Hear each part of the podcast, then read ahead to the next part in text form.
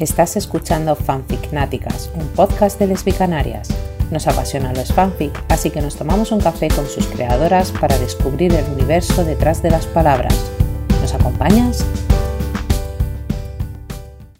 Hola, soy Mónica, MD Azurita en redes. Bienvenidas a este nuevo episodio de Fanficnáticas. Esta semana, como podéis ver, os traemos la sorpresa de para hablar de los fanfic Albalia, las autoras han accedido a que grabásemos en vídeo la charla.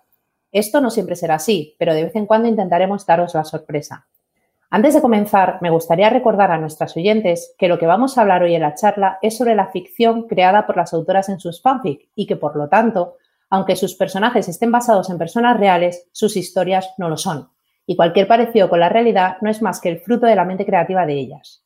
Hoy en Fanficnáticas están con nosotras Cristina, conocida como Tomorrow Juana, y creadora de los fanfic La Sala de los Menesteres y Tunantas. Además, Cristina está publicando con nuestras amigas del S Editorial El Descanso del Minotauro. Hola Cristina y gracias por acompañarnos. Igualmente.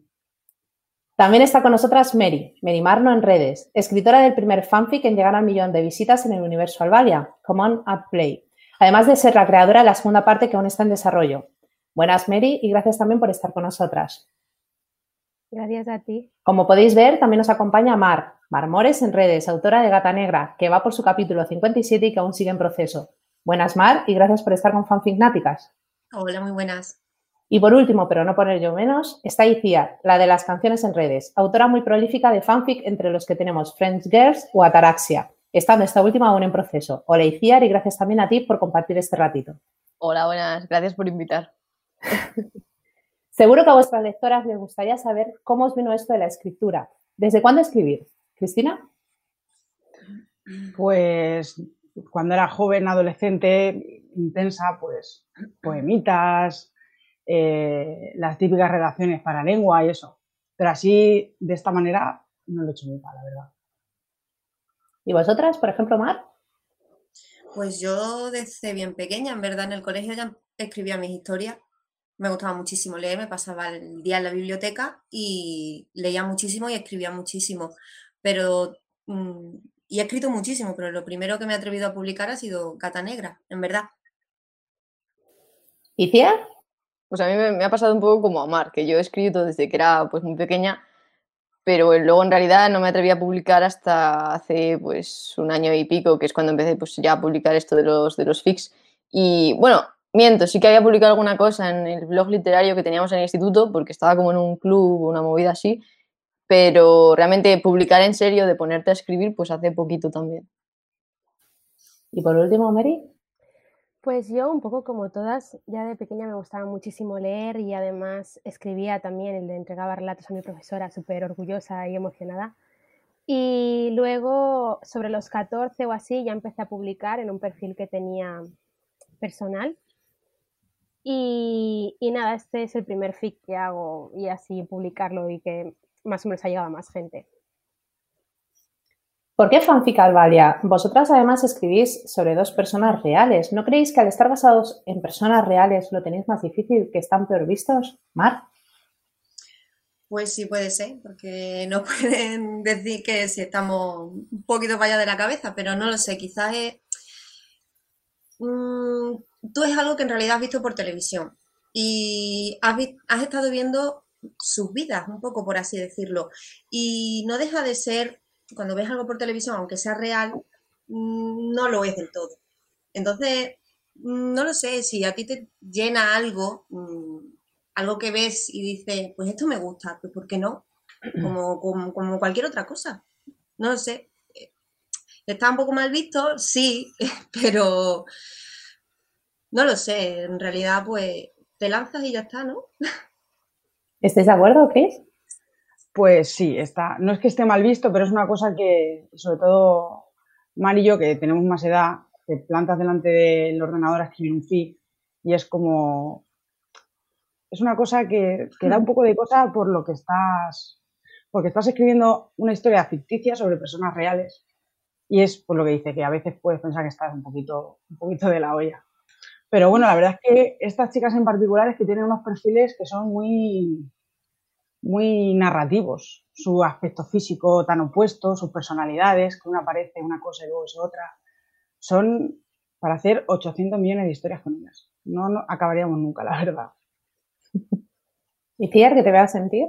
Yo estoy de acuerdo en cierto sentido, pero también es verdad que me lo, a mí me lo han preguntado ya alguna vez esto. Y yo realmente cuando escribo, cuando me pongo yo a escribir, no me las imagino a ellas como tal. O sea, a lo mejor tomas un poco como los nombres, un poco a lo mejor las características de referencia, pero realmente luego el, personaje que tú construyes en tu cabeza es una persona completamente distinta y que sí que es alguien de ficción, quiero decir. Entonces, al final, yo no siento que esté escribiendo sobre las personas reales. Entonces, no sé si es algo que le pasa a más gente, pero como que consigues un balance un poco extraño, porque en realidad se parecen a las personas reales, pero no son las personas reales. Sí, vamos, que cogéis lo que es el físico de las personas, pero luego vuestros personajes son vuestros y ya estaría, ¿no, Mary?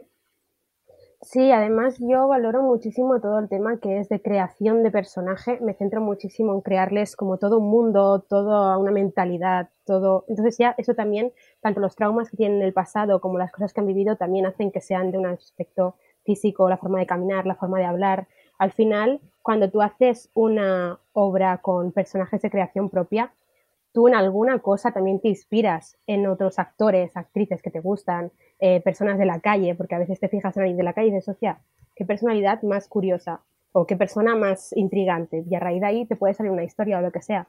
Entonces creo que al final no dejan de ser eso, una inspiración y a raíz de ahí tú creas tu propio personaje con sus propias características, su propia mente y su propia filosofía de vida. Esto os lo pregunto básicamente por, porque es un tema que ya hemos hablado con vuestras compañeras, por ejemplo, de Luimelia, también surgió ¿no? el tema de coger de unos personajes y transformarlos en vuestros. Eh, y la mala imagen ¿no? que, tienen los FIC en general, pero sobre todo si escribís sobre personas reales, eh, ¿qué creéis? ¿Qué piensa la gente sobre la gente que escribe FIC o que lee FIC? ¿Iciar? A ver, yo creo que también hay cierta mala fama que se ha creado porque hay mucha gente que, a ver, al final escribir fix, tú eres libre de escribir lo que tú quieras, entonces al final em, cualquiera puede publicar un fic, cualquiera puede decir esto es un fic y estar mejor escrito, peor escrito, ir de una cosa, ir de otra, em, y no sé, como que al final escribir de, de personas reales no es tanto lo que le da mala fama, sino el hecho de que el mundo de los fics parece que se ve como como que no es un mundo real de escritura, en plan es gente que está escribiendo en plan amateur y no saben muy bien cómo, hacer las cosas. realmente creo que tampoco se ha molestado mucho la gente en, meterse realmente en un fandom, en ver quiénes son los escritores, quiénes forman parte. Realmente hay muchísimo talento dentro del, dentro del mundo de los fics y se han basado sobre todo en, en fics, por ejemplo, muy polémicos, cosas que que se han publicado, como por ejemplo After, y, la gente tiene esa imagen de lo que es un fic y realmente no tiene nada que ver luego. ¿Las demás opinas igual, Mar? Pues sí, supongo que es lo, que, es lo mismo que te he dicho antes, que sí que pueden pensar eh, exactamente que no, es, que no sea, a ver, literatura como tal, pero eh, es, es, lo que decimos, cualquiera puede escribir lo que sea. Y es lo que decíamos antes, tú tienes la inspiración en, cualquier cosa, en personas, en canciones, en, pues si es en esto, es en esto. Mm, da igual, luego el desarrollo de lo que tú escribas no tiene por qué tener nada que ver con que estés basándote en unos personajes o en unas personas que ya existen. Luego tú creas mm, un mundo aparte, en realidad. Entonces, es también cómo quieras mirarlo cómo la gente quiera valorarlo y si te dejas llevar por los estereotipos o no. Que eso también es lo que lo que tiene mucho este mundo, muchos estigmas, por así decirlo.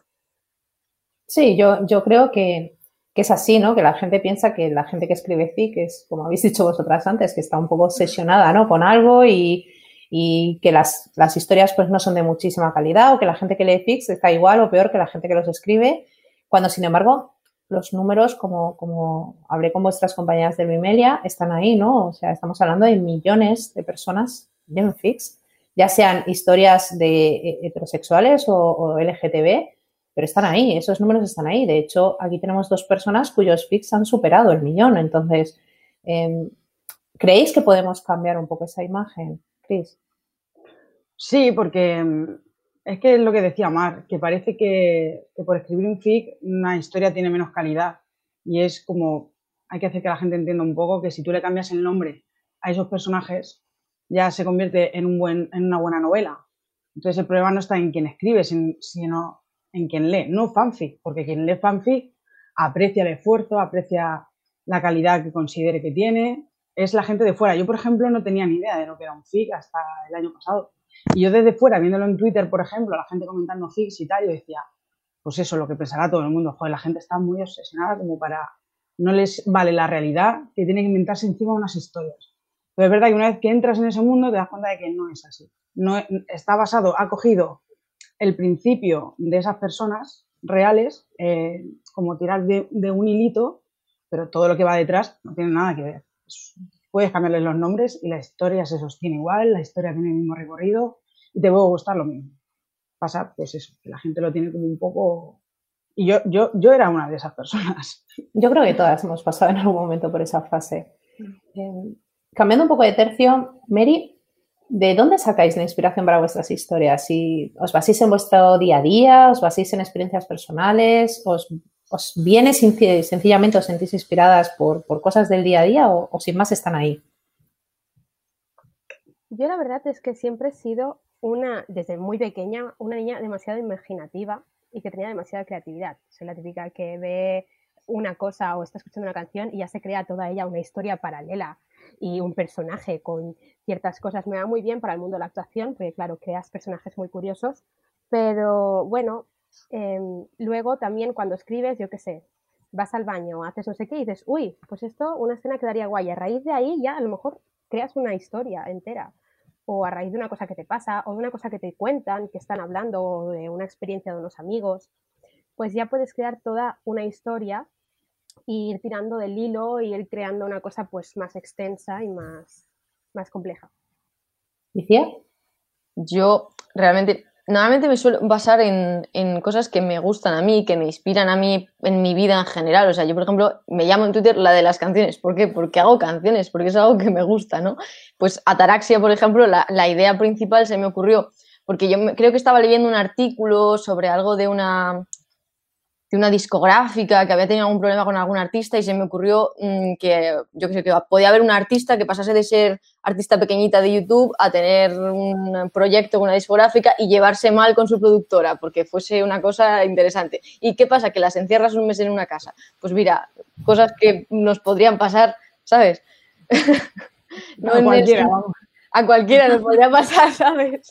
Sí, porque al final es verdad que muchos músicos se encierran una semana, un mes en, una casa, en un estudio con, sus músicos y no es que se tengan que llevar bien con esa persona necesariamente, porque te puede poner la discográfica al productor.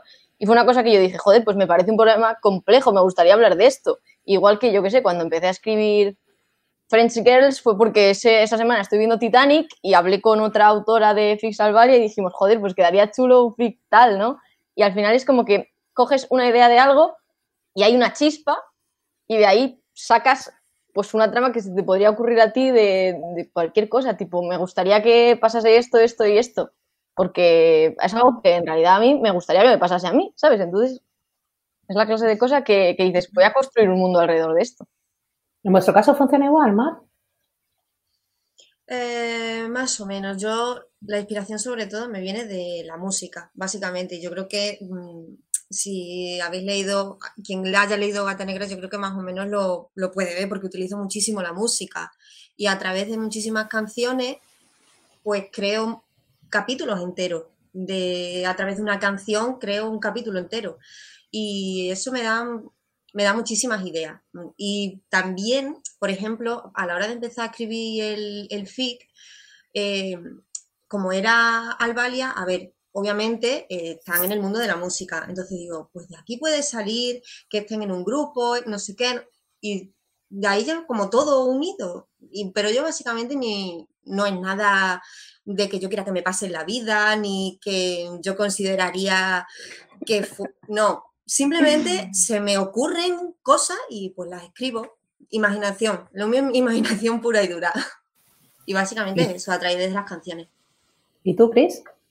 Pues a mí me cuesta mucho trabajo eh, idear una historia, plantearme que voy a, voy a sentarme a escribir, qué voy a escribir, sobre qué, eh, principio, nudo, desenlace. Me cuesta muchísimo, no tengo imaginación para eso. Me cuesta, de hecho, eh, la sala era una historia que yo tenía pensada desde hacía años, años, que no me había sentado a escribirla. O sea, y luego la adapté a Albalia. Pero lo que es sentarme a decir, voy a escribir y voy a ponerme, me cuesta muchísimo trabajo. Yo, si a mí me das una idea, yo te la desarrollo y te hago lo que quieras. Pero es esa idea principal la que más me cuesta. Y esas, ese tipo de ideas me vienen, tengo una nota en el móvil, en el blog de notas, donde pongo ideas. Pues, y tengo muy pocas, la verdad, porque se me da muy mal. Pero eso, pues voy por la calle o estoy en la ducha o lo que sea y se me ocurre, me lo apunto porque se me van, si no. Y esa es la historia. Si tuvieses que destacar algo del aprendizaje de escribir fix, ¿qué sería? Mar. Bueno, de escribir fix, es que de escribir fix no te diría fix, sino de, escribir en general, porque yo estuve escribiendo eh, durante un tiempo, pero luego como que paré. Hice un parón y luego he empezado otra vez, he retomado otra vez con esto porque era lo mismo, era, yo intentaba escribir y no era capaz de seguir como desarrollándolo, los personajes, y al escribir esto y ir publicándolo y ves que la gente te va comentando o te van haciendo sugerencias o te van diciendo algo, es como que tú dices, joder, pues sí, entonces esto eh, está gustando, esto pues entonces va bien por aquí, entonces no está tan mal lo que yo hago, no sé, porque claro, tú obviamente cuando no eres escritora profesional y publicas algo, mm, lo haces siempre pues porque tú quieres, porque a ti te gusta y ya está, ¿no? Eh, pero cuando recibes mm, ese feedback de que a la gente le está gustando, pues entonces, y yo ahí pues me animé a seguir escribiendo y a partir de eso pues como que me he notado en lo que es el desarrollo de, la historia y demás, como que un poco más formado, porque yo cuando empecé a escribir, pues no, no, a ver, era como muy, muy literal, por así decirlo, ¿no? Y ahora pues yo puedo notar que puede decirse que a lo mejor mm, he mejorado un poco, pero, pero no solo por escribir fix, eh, sino por escribir en general, básicamente. ¿Las demás? Por ejemplo, Mary. Sí, y además eh, llevaba también como bastante tiempo sin escribir por temas de que no tenía tiempo y demás. Así que el escribir cualquier cosa, sea fic o no sea, yo creo que durante el proceso, mientras estás escribiendo, estás aprendiendo todo el rato a desarrollar. Yo, por ejemplo, valoro muchísimo que todas las escenas que hay tengan un porqué luego, porque me suele molestar cuando dejan cosas abiertas en los libros. Es como, necesito que me cierres esto porque me lo has comentado y yo no me olvido de ese dato. Entonces, claro, es una cosa que a raíz de escribir y escribir más, pues obviamente vas cogiendo como más agilidad a recuperar ciertos detalles que habías puesto en el capítulo 2 de la primera parte, que yo cuando hice mi primera historia pues no, no tenía esa facilidad, lo tenía que ir apuntando todo. Entonces ya al buscarle como más sentido y más coherencia con cada personaje, con cada personalidad. Y aparte también el hecho de, em, yo por ejemplo tenía un problema de que soy un poco disléxica, entonces escribir también me ha ayudado mucho al hecho de mm, centrarme en las correcciones, porque yo a veces escribo una cosa, la escribo totalmente del revés y yo por mucho que lo repaso, yo eso no lo veo. ¿eh?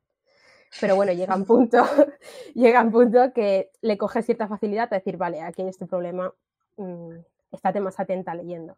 En eso también eh, pues ayuda en general. Cris. Pues se aprende escribiendo, es lo que ha dicho Mar y Mary, que las que nos hemos releído lo que hemos escrito, no se da cuenta de cómo ha evolucionado su manera de escribir, porque también es verdad que, que el universo FIC tiene un lenguaje particular, una manera de llevar los tempos especial. No es lo mismo escribir en tu casa un Word de 185 páginas que ir a capítulos tú no escribes igual. En este capítulo tiene que pasar algo, porque llevamos dos de transición, aquí tiene que pasar algo. Es viernes, no voy a publicar en el fin de semana, lo voy a dejar para que estén con las niñas así todo el fin de semana. Se escribe también el formato, hace que escriba de una manera diferente. Pero es eso, yo que me, he estado releyendo la sala hasta hace poco, eh, el principio es que no tiene nada que ver, estaba, estaba y, lo hablaba con Mario el otro día, que, al principio estás como súper tensa escribiendo, escribes como muy, luego ya te vas soltando y es lo que dice. A la gente te comenta, te dice y tú vas soltándote y al final pues escribes pues eso, más sueltecita, más ligera. ¿Y? Yo eh, estoy de acuerdo con ellas en todo en general. eh, que aprendes mucho también releyendo todo lo que has escrito, porque al final puedes ver tu propia evolución y ver que, o sea, al principio escribías, pues como decía Chris, más encorsetada, más paradita, al final eh, te acabas soltando tú en tu propia manera de, de- de desarrollar tus ideas, en tu propia manera de expresarte. Y también algo que destaco mucho de, de haber empezado a escribir fix, sobre todo tener ese feedback eh, tan inmediato, que es que tú ves el capítulo y a los dos minutos ya tienes a alguien que te ha comentado.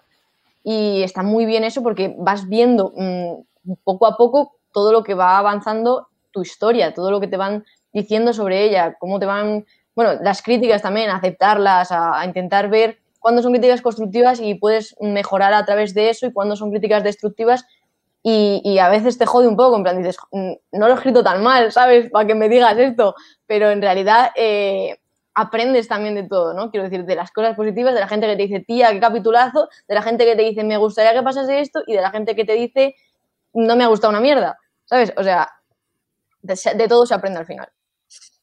En base a esto que estás comentando de la gente, el feedback que os da la gente, ¿no? La- el ir publicando con una frecuencia, el, el hecho de que tenéis a gente esperando, ¿no? A que publiquéis y yo que estoy en Twitter veo muchas veces la presión, de hecho no hace mucho, Chris, tú tuviste un momento en redes diciendo basta ya, ¿no? Eh, tengo una vida aparte de escribir fix.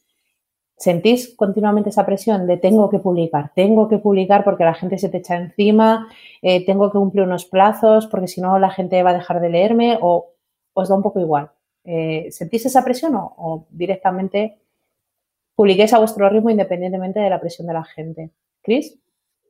Hay presión. Pero no es la presión que venga la gente a decirte directamente nada. Es la misma presión que sientes tú cuando, cuando tú estás habituada a publicar muy a menudo, como era mi caso, porque yo estaba en casa, no estaba trabajando, mm, a de repente mm, publicar un capítulo a la semana, dos como mucho. La presión te la pones tú porque tú eres consciente de que se pierde el ritmo. Un fic de, es- no- eh, lo- tiene cosas buenas en el fic y cosas malas. Tú coges un libro, te lo empiezas y te lo terminas cuando quieres. En el fic no es así. Mm, Depende de lo que el escritor te quiera subir, cuando te lo quiera subir y cómo te lo quiera subir. Entonces la presión no es la gente que venga a, comerte la oreja, en mi caso al menos, no ha sido así nunca. Eh, es, es la presión que tú misma te pones de decir, eh, es que la gente se va a olvidar, no, es que se va a olvidar en plan de no me van a leer, es que cuando vuelvan a leer, eh, cuando vayan a leer el capítulo nuevo, ya no, no, no, tiene, no tiene ritmo. Y eso es, pues, al menos en mi caso, la preocupación que tengo con respecto a publicar. Y sí, claro que hay cierta presión porque sabes que la gente eh, está esperando el capítulo y, tú lo que quieres es, hacer feliz a la gente, claro, por supuesto. Pero bueno, no es, no es algo que sea... mm, es una parte un poco más negativa, pero no por, por lo que la gente te diga, sino como tú te sientes sin que te digan nada, ¿sabes? Es un poco eso. En tu caso, Mary, sabemos que has estado tiempo sin publicar por circunstancias personales que, que has comentado en, en redes. Eh, ¿También has sentido esa presión a pesar de que, que has dejado claro los motivos? Sí, yo el problema también es que me autopresiono muchísimo.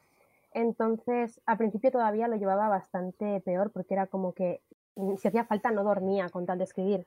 ¿Sabes? Porque es como, jope, es que hay gente que se está tomando el tiempo como para dedicarle a escribir una cosa que estoy haciendo yo. Entonces, es mejor, por lo tanto, eh, tenerlos al tanto para que tampoco se olviden lo que decía Chris de lo que había detrás de la historia, porque luego empiezan a leer el capítulo y dicen, espera, ¿qué había? Entonces, claro, llega un momento que te presionas con tus cosas del día a día, que si tu trabajo, que si la escuela, que si las tareas que tienes que hacer y además te presionas con lo que escribes, que si no consideras que esté del todo perfecto, entonces llega un punto que tú misma colapsas. Entonces no creo que sea tanto la presión externa, que obviamente también está, porque también tienes que aprender cómo lidiar con que hay gente que te está escribiendo y al principio eso me costaba un poco más porque no estaba acostumbrada y era como, guau, guau, que hay gente que de verdad me lee y le interesa. Y, no quiero decepcionarles, ¿sabes? Era como, vale, hay que mantener el, el listón. Hay que aprender a gestionar esto, eh, pero tampoco es que te estén todo el rato acosando ni nada, simplemente es más la autopresión que te dedicas a ti misma y del malestar de, jopes, que llevo mucho tiempo sin publicarles nada, luego se van a perder, más que nada eso. ¿Vosotras estáis de acuerdo, Mar? Sí, más que nada eso, a ver, mm, que la gente pueda entender o no que tenemos una vida aparte de publicar, eso pues es algo que no puedes controlar, evidentemente. Y si yo la presión que tengo es simplemente esa, de saber que hay alguien que me está leyendo en algún lado y está esperando, pero no me lo tomo como muy, no ni en serio ni a pecho, por así decirlo. O sea, yo voy con mis tiempos, cuando puedo, puedo, cuando no puedo, no puedo y tampoco me estreso por eso, porque en realidad es algo que hacemos porque queremos mm, y porque nos gusta. Eh, entonces tampoco tampoco es algo para que no quedemos aquí calvas, ¿no? Más o menos.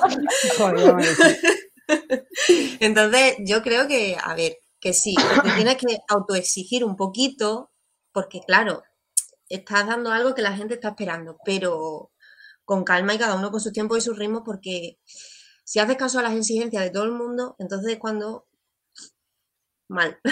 Sería complicado seguir las mm. exigencias de todo el mundo. ¿Y tía?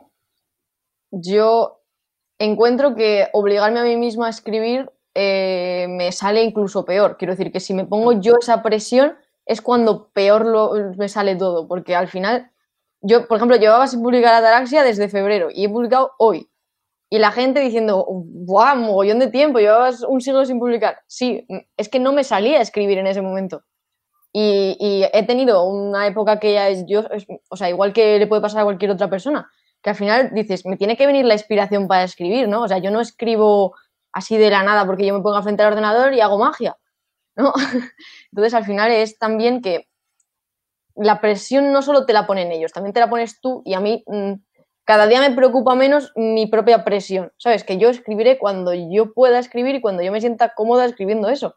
Luego ya lo que ellos digan en plan, publica capítulo, publica capítulo, publica capítulo, publicaré cuando pueda, cuando tenga tiempo, cuando me salga a hacerlo porque al final no depende de mí tampoco, es que depende de tantísimas cosas que, la presión al final es algo que todo el mundo siente, pero que hay que aprender a, vivir con ella y a decir, vale, pero es que ahora mismo no puedo, no me apetece, posiblemente es que mm, mm, no me quiero poner ahora a escribir, a lo mejor estoy ocupada, estoy con mis amigos y no quiero tener que estar preocupándome de eso.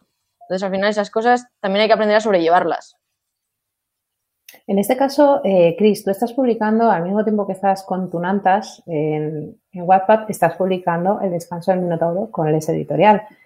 Eh, aparte, me parece bastante complicado estar manteniendo las dos historias al mismo tiempo. Estás publicando también el S editorial por capítulo. Ahora que estás viendo el publicar con editora, que sé que te gusta esa palabra, ¿cómo lo estás llevando? ¿Qué, diferencia encuentras entre, entre publicar en Wattpad a tu ritmo o tener que cumplir unos plazos con editorial? Pues que una cosa es un trabajo y la otra no. Esa es la diferencia principal. La hora de afrontar un capítulo no tiene nada que ver. Tú afrontas yo afronto un capítulo de Tunantas, ¿sabes? De, vamos a escribir Tunantas. No sé qué va a pasar en este capítulo. Yo empiezo a escribir el capítulo y yo no sé qué va a pasar. Pero claro, con el descanso del Minotauro hay una historia que está más o menos dibujada, que luego, verdad, que aunque tú pienses una historia, no sé si a las demás les pasará, tú piensas una historia antes de ponerte a escribir y luego la historia a veces te lleva por partes que tú no habías pensado, que has dicho tú, esto no iba a ser así. Bueno, pues eso. Y, la hora de sentarse ante un capítulo del Descanso del Minotauro es diferente porque sí que tienes que... es como más, más consciente. Vas de este punto a este punto y lo que pasa en medio pues es cosa tuya. Pero que vas de este punto a este punto es, está claro. La tuna, pues pues si en un capítulo se enrollan, pues se han enrollado, no pasa nada, ¿sabes? No es, no, no tiene mayor importancia. En este, pues, es algo como mucho más meditado y, mucho más cuidado en ese aspecto. No es que el atunado esté, pero, pero este es como todo está mucho más pautado. Y la presión de tener un capítulo sí o sí a la semana. Eso también. Y que yo además aprovecho mis días libres para escribir. Sí, eso es otra, que todas, un capítulo de una cosa, un capítulo de una cosa que es así como más intensa, como más para adentro, y luego cambiar al mood de, venga, ahora voy a escribir la tuna. Pues a veces es, un poco complicado. una lista o poner el capítulo Friends para cambiar el mood porque, es como tener dos caras. dices, ¿ahora cuál me toca? Sí, pero la verdad no tiene nada que ver una historia con otra, ni los personajes, por supuesto. Sí, al final el, el ¿cómo se dice? El estilo, pues es el estilo que cada una tiene. Eh, puede haber comedia en el drama y drama en la comedia. Y al final una es de una cosa, pero tiene de la otra, y la otra tiene de la otra y de la una. Pero es verdad que no tiene nada que ver una cosa con la otra. Y ya está. Voy a beber agua. eh, contadme alguna anécdota de los que no sepa gente, eh, que no la sepa nadie, ¿no? O que no hayáis contado nunca. ¿Pero de, los, de em, los FIC o de, algo que tengamos con los escritores? no, no, no, eh, o sea, una anécdota, pues que a la hora de escribir digas, jo, pues es que esto me he basado en esto que ha pasado de verdad, o ah, esta persona, a ver, independientemente de la salvalia, pues tú puedes tener físicamente a una de ellas, pero te estás pensando en otra persona que tú conoces, o mm, yo qué sé, alguna escena, alguna anécdota que digas, narices, he publicado esto y luego ha pasado la, simulación. Entonces, eh, no, sé, contadme algo, pero que no sepa nadie. No sirve lo de la barbacoa gris, que eso ya lo has Joder, me lo has quitado. No me pasó a mí, ojalá. Ojalá, le pasó a unas amigas mías. Y yo lloro a veces por las noches por no haber estado ese día con ellas, por lo de la barbacoa. Joder, entonces era no vale. Joder.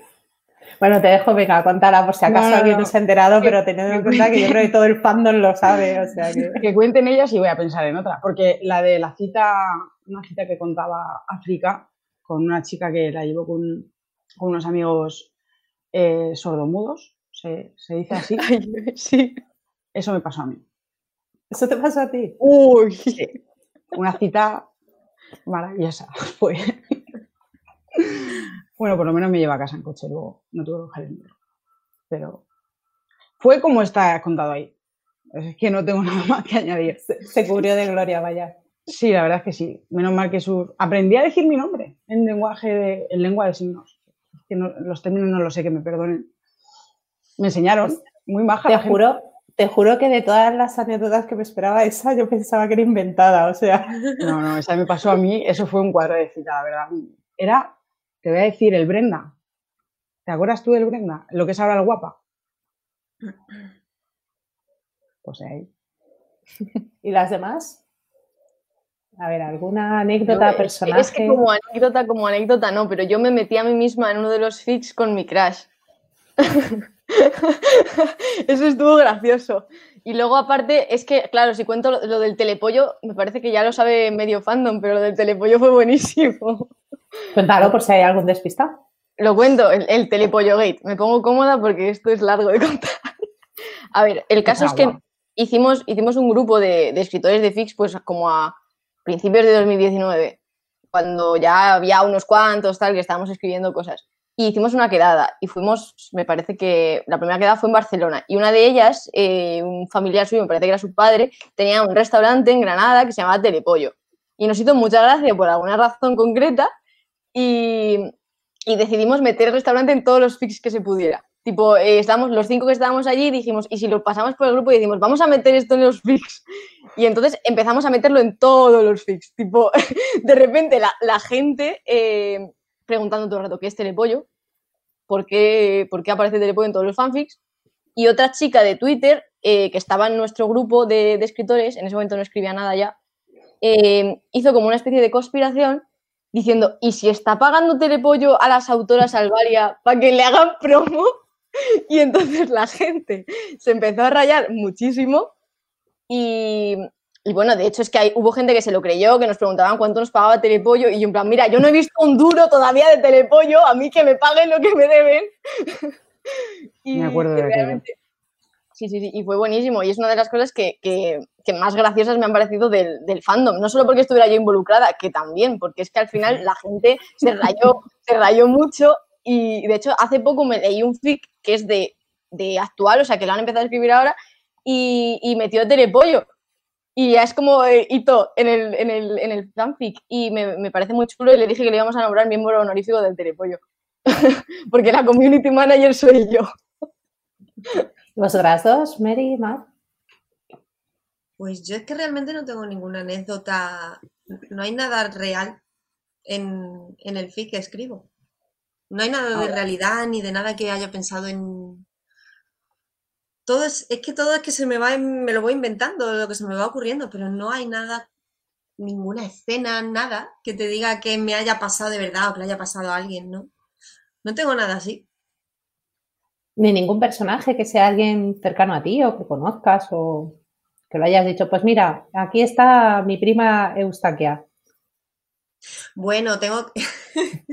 no es mi prima prima. A ver, tengo, eh, me tiene un capítulo, me tiene un capítulo también a otra escritora de, de FIS, a Ana, eh, sale en un.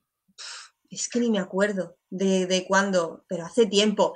Y le dije, digo, Ana, digo, que sepas que sales en un capítulo. Y ahí está ella. La metí, la metí a una, a una cordobesa, a Quimera Contenta. Ahí está. qué verida. Quimera. ¿Y tú, Mary?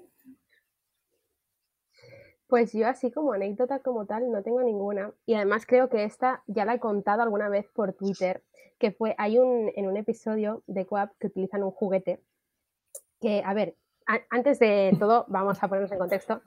Yo antes, antes de estar, eh, de escribir el FIC, no había tenido ninguna relación como tal con ninguna chica, ¿vale? Entonces yo, claro, mis amigas que eran del colectivo me decían, pero pregúntame, claro, a mí me da muchísima vergüenza hablar de estos temas, pero muchísimas, no os lo podéis imaginar. Entonces, ahora ya lo tengo más normalizado que antes, ¿no?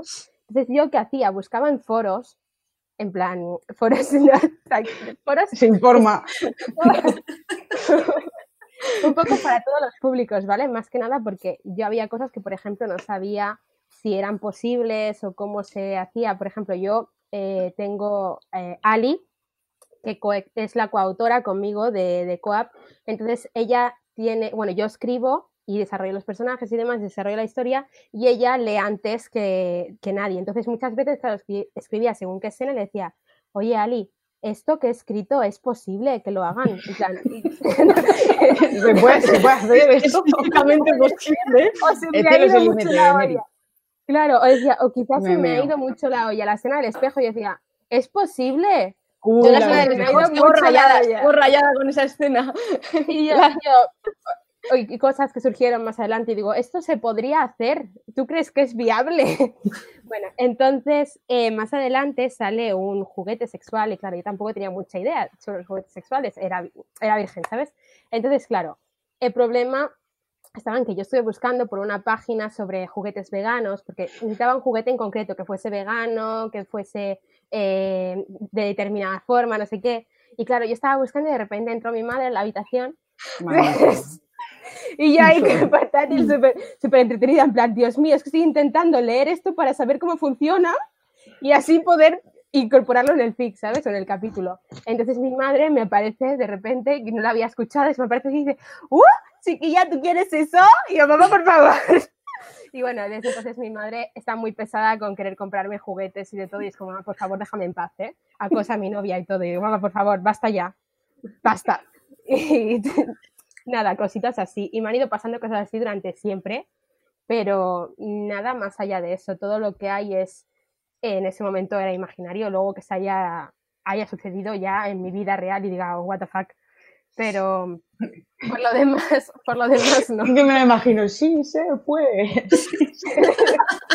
final sí se puede, Ali! ¡Ole! ¡Qué visionaria! ¡Como chaval! Pues yo respecto, respecto a las escenas de sensualidades, como les llamamos nosotras, el famoso smooth, eh, ¿cómo es vuestro proceso para escribir estas escenas? ¿Os cuesta? ¿Os salen de forma así muy natural? ¿Os meáis de la risa? Eh, ¿Os incomoda? Mm, contadme. Yo, de eh, soy, o sea, es que me dejáis hablar en plan. Sí, sí, claro, claro. Es que, claro. yo, sin nada, perdón. Nada, nada. Eh, pues yo de hecho estuve escribiendo incluso escenas para otros, para otros fanfics de otras autoras que les da mucha vergüenza escribirlo y a mí me sale como más, no, natural porque al final es una cosa que te lo tienes que pensar mucho y plantearte esto tal, cómo va el proceso y eso, pero como que me parece guay, en plan es una de las cosas que más me divierte escribir. ¿La semana? A mí Bueno, Chris. No, no, no, perdona. Te he cortado, te he cortado. Que Venga, no pasa adelante. nada, habla Cris. Es que ya no sé qué iba a decir, así que habla todo me vuelvo. Em, yo, claro, como tampoco tenía mucha experiencia, intentaba recrearlo en mi cabeza. De repente me venía una imagen y decía, ah, pues esto puede ser interesante. ¿Sabes? En plan, iba al lavabo, veía algo y digo, uh, ¿sabes? Pues podría ser. Las Entonces- fantasías. Y entonces luego em, me he olvidado la pregunta. Me alegro de no ser la única a la que le pasa. Perdón, Bueno. perdón, me he acordado, me he acordado. Del smooth, que si cuesta escribirlo.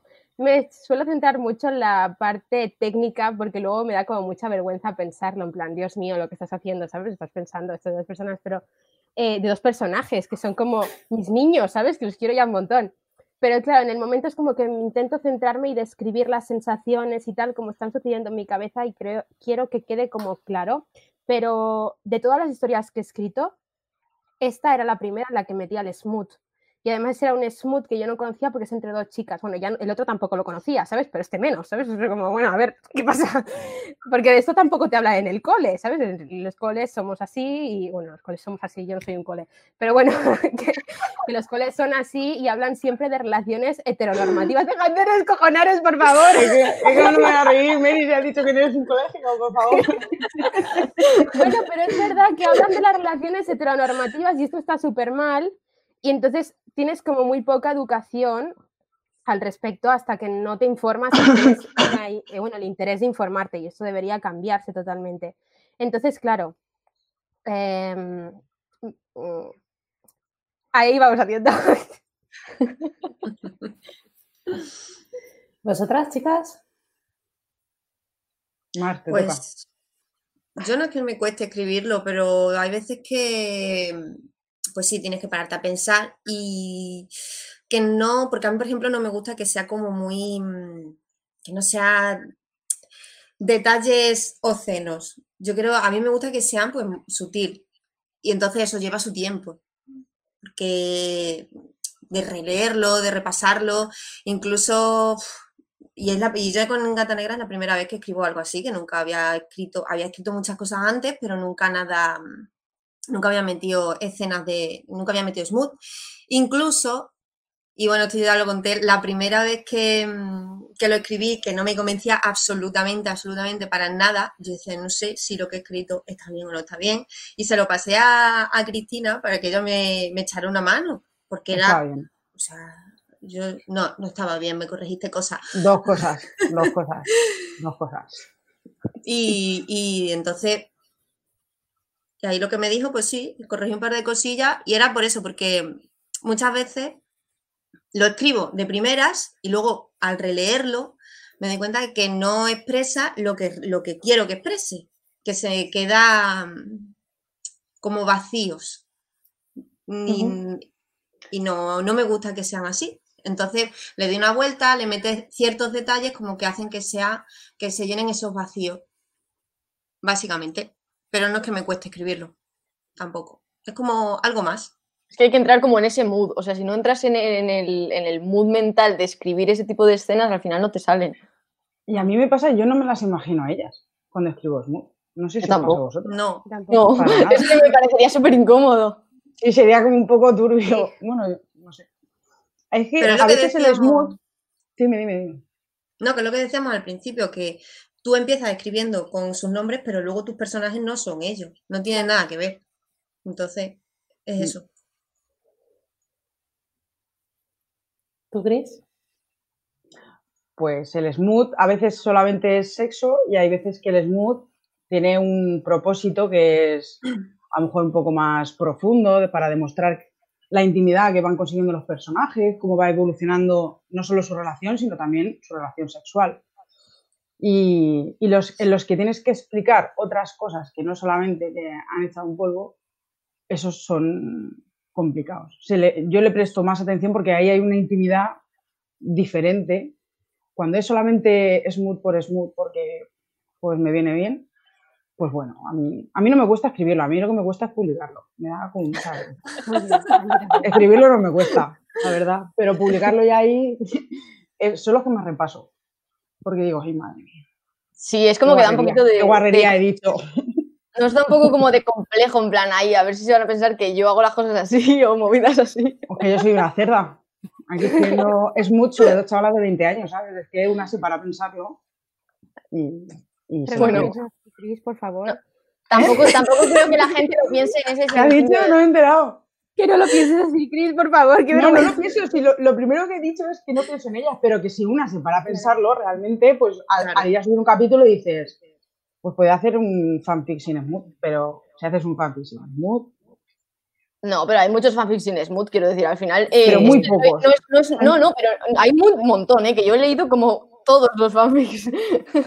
y realmente. yo también me he leído todos los fanfics. Por eso, realmente lo importante no es solo el, el smooth, ni que esté No es que bien. importante, pero que, que es, es lo que hablábamos del lenguaje fic. Sí, El lenguaje fic incluye smooth. ¿No tiene por qué llevarlo? No tiene por qué, pero lo incluye. Solo hay que ver los las, libros que me leo... ¿eh? solo hay que ver las visitas que tienen los capítulos con Smooth y las visitas que tienen los capítulos sin Smooth. Sí, Pero hay gente Bueno, que es verdad que es muy sutil, o sea, que lo que no dan todos los detalles. Quiero decir, yo he leído escenas de smooth que un smooth no tiene por qué ser escabroso. Yo, y- he le- yo he leído la- Smooth que me ha hecho llorar. Sí, real. ser El otro día, el otro día con Tunantas, por ejemplo. Iba a ser muy cerdo y fíjate, al final, de corazón. De corazón. Sí, pero yo creo que hay que, como decías tú, Chris, que puede ser sexo, puede ser algo súper sutil, puede ser algo Claro. Más y mismo intenso. y el mismo, la misma escritora puede hacer lo más eh, explícito, obsceno y absolutamente mm, guarrón. Y en otro capítulo eh, es súper soft y dices, y terminas así con la lagrimita. Es que no hay que cerrarse puertas tampoco. Pero bueno, eso también es más real, ¿no? No siempre es igual Claro, en la vida real, es- entonces. Claro. Sí. Cambiemos de tercio, chicas. Hemos recibido varias preguntas en Twitter con el hashtag de AskFanficnáticas y hemos seleccionado algunas que nos han resultado interesantes. Eh, además, hemos dejado alguna también para la sección de Pasa la Cabra. Os voy a hacer una pregunta a cada una de eh, estas personas, ¿vale? Por ejemplo, eh, empezaré con Iciar. Vale. Diubusca, espero haberlo dicho bien, ha preguntado, sabemos quiénes son vuestras musas, pero ¿qué os gusta leer a las escritoras? ¿Qué, pero, ¿qué me gusta leer a mí en terreno fix? ¿Qué me gusta leer a mí en terreno No especifica. libros? Dice que ¿qué os gusta leer a las escritoras? Es su pregunta. A mí en general me gustan mucho los libros de aventuras, las novelas policíacas y las cosas así de ciencia ficción. Está, está como en mi, en mi top de, de géneros, que, de cosas que yo leo.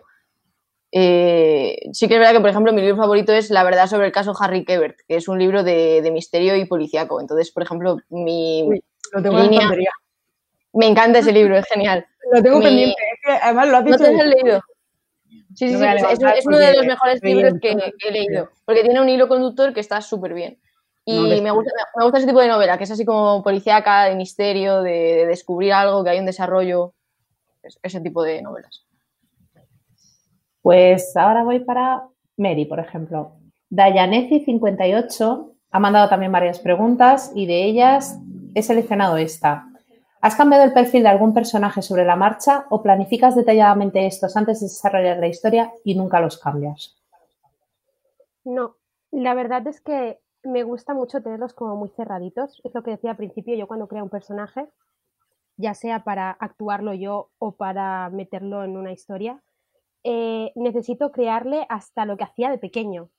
¿Sabes? Es como cuando iba al cole, eh, qué, le gustaba, qué no, qué comida le gusta, qué, cuál es su animal favorito. O sea, lo, es como que todo lo necesito tener cuadradísimo. Y ya no solo de los principales, sino que yo doy mucha importancia a que los secundarios también sumen a la historia y que tengan sus propias tramas. Porque al final eh, todo lo que sucede alrededor de una persona te acaba modificando en tu día a día, lo que le pasa a tu vecina probablemente te afecte porque mm, por lo que sea o lo que le afecta a tu amiga porque tiene un problema con su madre pues igual te afecta a ti también de algún modo. Eh, claro por lo tanto yo soy como que lo que es la base del personaje la tengo como muy clara sus, su ética sus valores su mentalidad lo que piensa lo que quiere lo que no lo que aspira en la vida. Y a partir de ahí eh, ellos ya cogen como vida no sé si decirlo así Y ya, por lo tanto, es lo que decía Chris, de que ella en, en el que está publicando con Les, es como que ella tiene un punto y otro punto al que tiene que llegar. Y aquí, según el personaje, se va moviendo y va haciendo unas cosas u otras. Claro, a mí me pasa mucho eso en escenas. Yo eh, tengo toda la historia planteada, sé cómo va a acabar, bueno, sé el punto mm, de inflexión de la escena final y a partir de ahí lo que haga cada personaje en ese momento, según cómo llegue con todos los antecedentes y cómo tenga su carga emocional hasta ese momento, hará una cosa o hará otra y tendrá un final o tendrá otro, ¿sabes? Porque hay como una especie de finales, diversos finales. Entonces, claro, es como que le doy mucha importancia a que el personaje coja como solidez cada personaje. No sé si me he explicado, me he explicado. Sí, sí, muy bien. Perfecto. Qué maravilla. Ha sido genial. Súper bien, súper bien. Em, la siguiente, mm, para Mar, por ejemplo. A ver con el. Esta la pregunta Alic 58870668. Vamos. Estupenda. También ha mandado varias preguntas y hemos seleccionado dónde se os ocurren las mejores ideas. En este caso, ¿dónde se te ocurren las mejores ideas? Pues no tengo un sitio concreto. Cuando viene, viene y es como decía antes, Chris, tengo una nota en el móvil y lo que se me ocurre lo escribo en el momento, incluso diálogos y escenas completas. Escrito en, a través del teléfono porque eh, si no se me olvida luego. Y es como, pero esto era buenísimo, ¿y ahora qué hago? Ya no me acuerdo cuando me pongo delante del ordenador y desde hace un tiempo en el móvil tengo escrito muchísimas cosas. Y, pero ya te digo, no, no tengo un sitio concreto o, tampoco tengo un espacio, por ejemplo, de escritura donde me concentre, donde diga aquí de dónde vienen las ideas. No. Mismamente estando en el sofá tirada viendo la tele, me viene algo, o trabajando incluso. Es que mm, no tengo ningún, ningún momento ni ningún sitio concreto de decir es en cualquier momento y en cualquier lugar. da igual. Y la última, la manda Eli Bluby, pregunta, ¿Qué manía o rutina tienes a la hora de escribir? Cris. Esto está, no lo hagáis en casa. Pues escribo un trozo y luego paro cuando ya llevo un número de palabras, me enciendo un cigarro, me releo hasta donde estoy y sigo escribiendo. Y así. Es una. Es una. Es un. El momento de. Para corregir los capítulos siempre es con un cigarro y un. Siempre. Bueno. Es feo, pero es así. Cada una tiene sus cositas. Yo en vez del cigarro paso la aspiradora. Mucho mejor. Más sano, desde luego. Eso sí. Bueno, vamos a la, a la sección Pasa la cabra. Gracias, Cabri, de Luimelia, por el nombre, donde os daré una serie de preguntas con respuestas rápidas, o sea, decidlo. En caso de no tener una respuesta, podéis pasar la que nos apetezca y si después os viene la inspiración, siempre podéis contestarla. O sea, podéis pasar la cabra y de repente decir, oye, que sí quiero contestarla, que me ha venido ahora la, respuesta. Voy a preguntar una cada una, ¿vale? Venga, vamos a empezar por Chris. Fit, ¿qué más te ha sorprendido cuando lo has leído? Eh, un jardín. Mary, el fin que cuando leíste pensaste, ojalá haberlo escrito yo. Pasa la cabra. ¿A quién? Me he puesto nerviosa. ¿A quién? Ay, ¿qué tengo que decir? ¿Quién? Sí, al mismo. Vale, eh, yo cuando leí, bueno, siempre se lo digo a Elena, eh, que cuando leí por mucho que pase el tiempo, a mí ese, ese film me, me flipó. Está súper bien organizado, súper bien hecho, tiene muchos saltos temporales y es una de las cosas que a mí me cuestan un montón y ese fic me gustaría haberlo escrito yo. Es que es maravilloso. Mar, un fic que quieres ver convertido en película o en serie. Uf.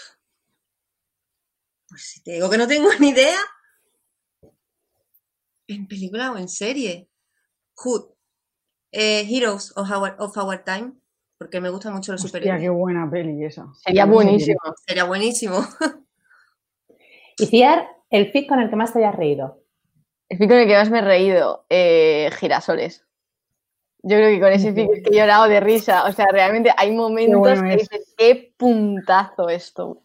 Que no paren nunca de escribir. Jamás. Siguiente ronda. Cris, un chiste malo. Un chiste malo.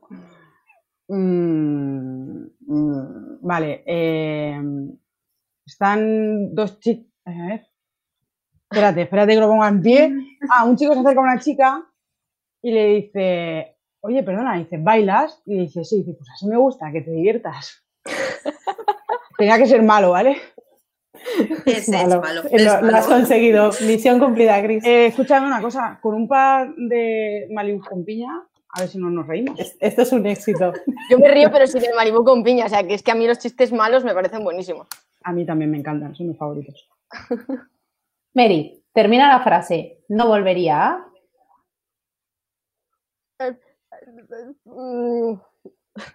Ay, espera. No volvería a. Ay, ay. Era de Espérate. jugar a pasa la cabra. Jugar a pasar la- Es que yo me pongo muy nerviosa cuando tengo que decir algo rápido, tengo que decirlo. Eh, mm, no volvería a llevar falda de vuelo sin un pantalón debajo. Muy buena. Hay una anécdota detrás de eso, seguramente. Sí, sí, sí. Mm, Y además es mejor que lleves culotte o algo así que tape un poquito más. Mar, ¿alguna vez relees capítulos donde hay sensualidades? Mm, No. La verdad que no. El polígrafo dice que mientes.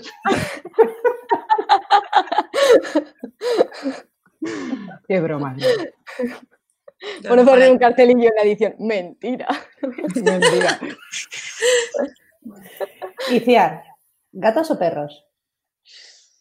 Uh, pues has ido a preguntar la más adecuada, porque mira, yo tengo un gatete y dos perros. Y a mí es que me encantan, o sea, no puedo elegir. Yo soy una persona de, de ambas cosas. No, no podría darte una respuesta, porque es que le- les quiero tanto, son mi familia, yo les aprecio tantísimo que no puedo elegir entre unos y otros.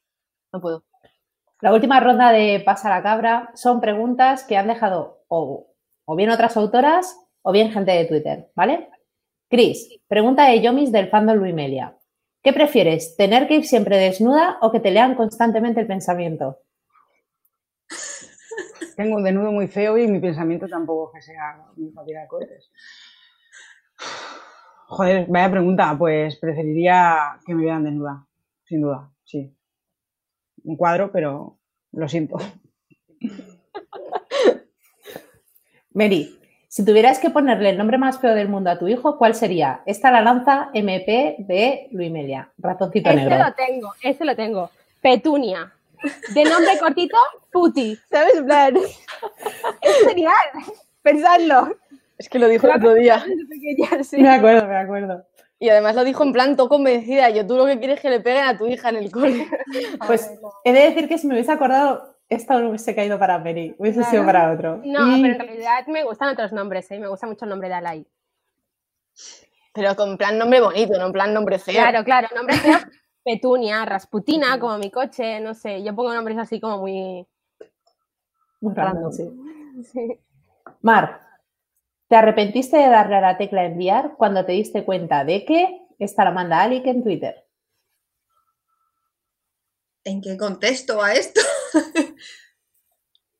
Pues puede ser un mensaje de WhatsApp, puede ser una publicación de Twitter, puede ser muchas cosas. Que el botón de enviar está ahí para muchas Mm, cosas. El típico correo que en vez de decir un saludo dices un salido. Es es bueno. Eso es buena. Así. Pues que le mandas a un profesor y le dices, te mando no sé qué, y si te olvida enviar el archivo. Sí, No, no, es peor el salido, siempre. Sí. Todo el mundo, todo el mundo en los mails se despide con un saludo. Qué Sí. curioso, ¿eh? Eh, yo me despido con en el trabajo yo no voy a dar un beso. yo también digo atentamente. un abrazo. Es Iciar poco- Gregorio. Y Ciar, no lo pongo, pero pongo Pues claro, no lo puedes- ¿Te Atentamente. imaginas? Atentamente Iciar. atentamente. Todo el mundo así, que se generalice. Dime. sigamos. Y Ciar, Cuando esta pregunta, y Ciar, esta pregunta la hace Cabri del fandom de Luimelia. ¿Qué le regalarías a alguien que no conoces de nada y aún así piensas que sería un buen regalo? Les pienso que sería un buen regalo. Eh, una taza. De estas con mensaje. A mí me gustan un montón. Tengo, o sea, me gusta hacer colección. O un libro. Un libro bueno Libro. le vale a todo el mundo. O sea, de, yo qué sé. A lo mejor un clásico de estos que dices, o sea, Bodas de sangre, de Lorca. Un libro que digas, joder, un libro. Bueno, eso siempre funciona para todo el mundo. Una taza y un libro. Porque todo el mundo Sí. tiene que desayunar y todo el mundo tiene que leer. Muy buena. Bueno, vamos a ir con las últimas preguntas. Em, quiero preguntaros, ¿qué proyecto futuro o alguna idea que tengáis por ahí apuntadita en esas notas que soléis llevar con vosotras que creáis que va a tomar forma en un futuro? Eh, contadnos. Por ejemplo, tú, Cris.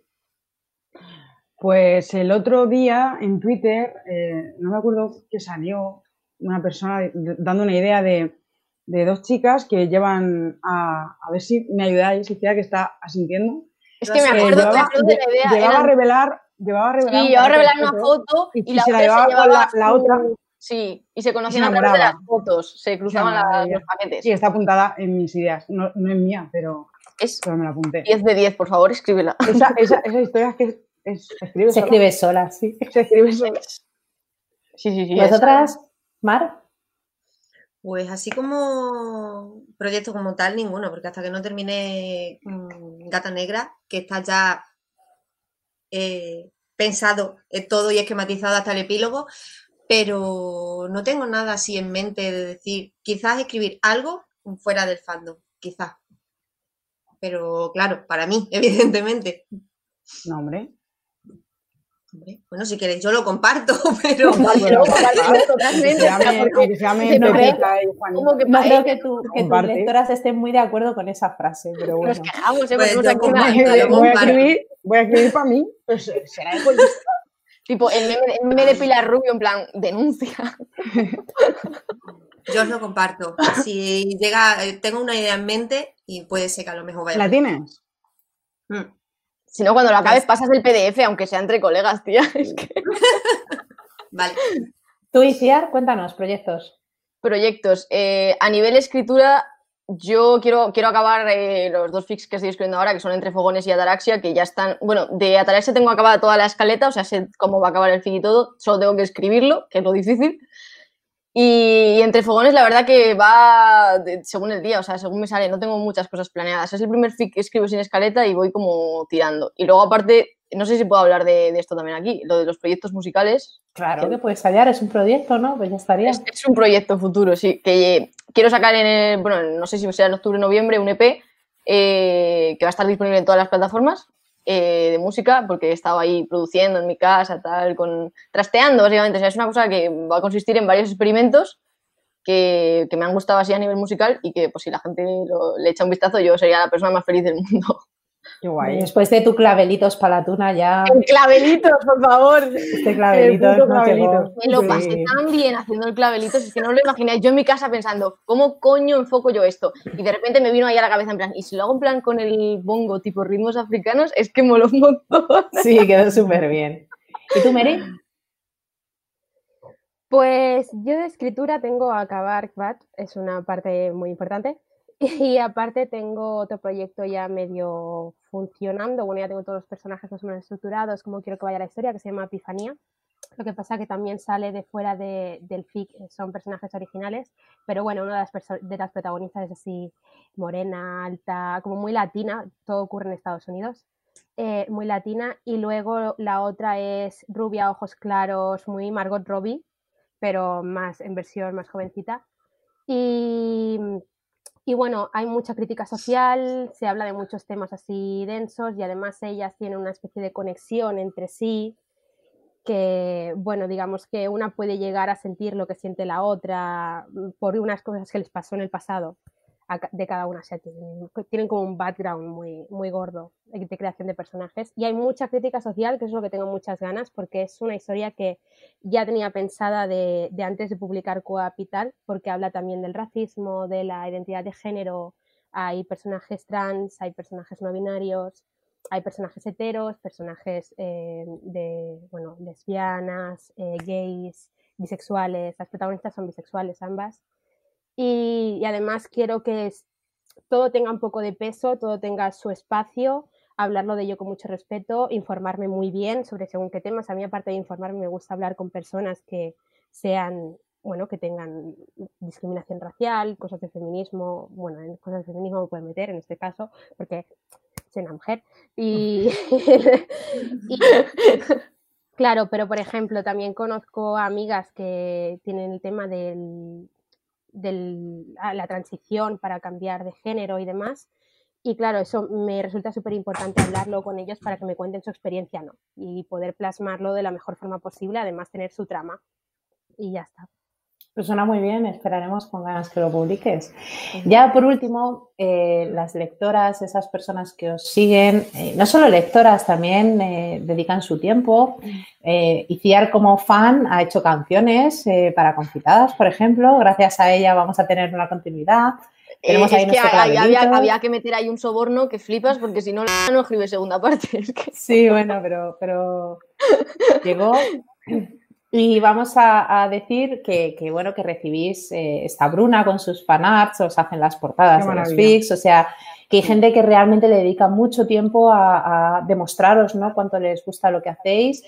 Y me gustaría pediros como, como despedida, ¿no? Que le mandéis un mensaje a esas personas que os, que os leen, ¿no? Que están ahí desde el principio, que os dan ese feedback tanto en los mensajes que os dejan en WhatsApp, que yo sé que para vosotras es muy importante porque todas las autoras con las que he hablado me han dicho cuán importantes son esos mensajes para vosotras, que os dan eh, ese empujoncito en Twitter bien, ¿no? Porque dejemos de un lado los haters, vamos a hablar de la gente que está ahí apoyándoos y que les mandéis un mensaje de, lo que queráis decirle, lo que os, nazca decirle a esas lectoras que están ahí para vosotras desde siempre. Eh, empezamos por ti, por ejemplo, Mary. Nada, yo decir que muchísimas gracias porque además he recibido muchísimo apoyo y porque también se tocan según qué temas en el, en el FIC, en este caso, que luego además vienen a hablar conmigo, me cuentan sus experiencias. Es una cosa que valoro muchísimo, que la gente se sienta como lo suficientemente comprendida y cómoda como para hablar conmigo. Y, y nada, o ponerme comentarios cuando se toman el tiempo, aunque sea un emoticono, ¿sabes? Ya se han tomado el tiempo como para darme una especie de Mm, compensación, digámoslo así, por gratuita también, por lo que yo estoy dando de forma gratuita. Entonces, claro, es como que muchísimas gracias por estar ahí siempre y además demuestran que están ahí siempre y, nada, no sé mucho qué decir. ¿Y ya? Yo es que no puedo hacer más que darle las gracias. Además, es que lo digo siempre, eh, que muchísimas gracias a todo el mundo que me lee, que dedica, pues aunque sea un minutillo de su tiempo, a dejarme un, yo qué sé, un comentario o a decirme, tía, pues que sepas que este capítulo me ha molado, que, que esta, esta canción me ha emocionado, que, que esta cosa que has dicho me, me, ha gustado. El otro día subí una frase a, Twitter y, hubo dos o tres personas que me dijeron, tía, pues esta frase está genial. O sea, eh, que al final es gente que está ahí al pie del cañón dedicando su tiempo y, viendo las, las movidas que, se me ocurren a mí y, apreciándolo. Y que al final es que no puedo hacer otra cosa que darles las gracias siempre. ¿Mar? Pues lo mismo, siempre las gracias porque se dediquen un ratito de su tiempo a, leer lo que tú escribes y sobre todo también, por ejemplo, la, la gente que ya nada más abrir el capítulo ya te deja un comentario de gracias que estás aquí. gracias que has publicado sin siquiera leerlo. Y luego ya al final mm, te vuelven a publicar y te dan ellos las gracias por haber por el capítulo, mm, sea mejor, sea peor, da igual. Eh, están ahí, valoran lo que hace y eso pues yo creo que es lo más importante de, de, de WhatsApp, del formato en general y de, de, escribir fix, porque eh, en un libro normal no tienes este feedback tan inmediato y, no puedes sentir tan directamente, tan directamente lo que, lo que la gente piensa sobre lo que tú estás escribiendo. Y esto yo creo que es muy importante y que te lo, te lo hagan saber y encima te lo agradezcan, pues, pues está, está guay. Y por último, Chris. Pues lo que han dicho todas, que agradecimiento máximo porque cuando una se pone a escribir deja mucho de sí y, y que haya personas que después de escribir un capítulo, eso que tú les has dado, que es un poco de ti, te lo devuelvan de su, a manera, es una de las cosas más satisfactorias. Lo que decía Mary, hay gente que viene, te cuenta su historia y, tienen confianza para contártela como porque sienten que, que la historia las ha acompañado en un proceso, lo que les haya sucedido. Y claro, tú estás dentro de esa historia porque la has escrito tú. Entonces, cuando escribes y, recibes lo que das, eso es una cosa que se tiene que agradecer siempre. Yo, mi parte favorita de subir un capítulo es leer todos los comentarios al día siguiente. Río, lloro, me río más porque son, geniales. Y, y, hay veces que me dicen, me dicen, joder, Cris, es que lo contestas todo. Digo yo, ¿qué menos? ¿Qué menos que contestarlo todo? Porque ya no solamente es que estés leyendo lo que yo escribo con atención, con cariño, queriendo a los personajes, tratándolos bien, tratándome bien a mí, es que estás perdiendo tu tiempo en decirme lo que, lo que yo he escrito te ha hecho sentir. Entonces a mí me estalla el corazón, ¿cómo no te voy a contestar? Es verdad que a veces no puedes contestar un párrafazo enorme porque, porque son muchos a veces. Entonces, pero, pero todos se leen, se contestan todos los que se pueden y, y qué menos, qué menos.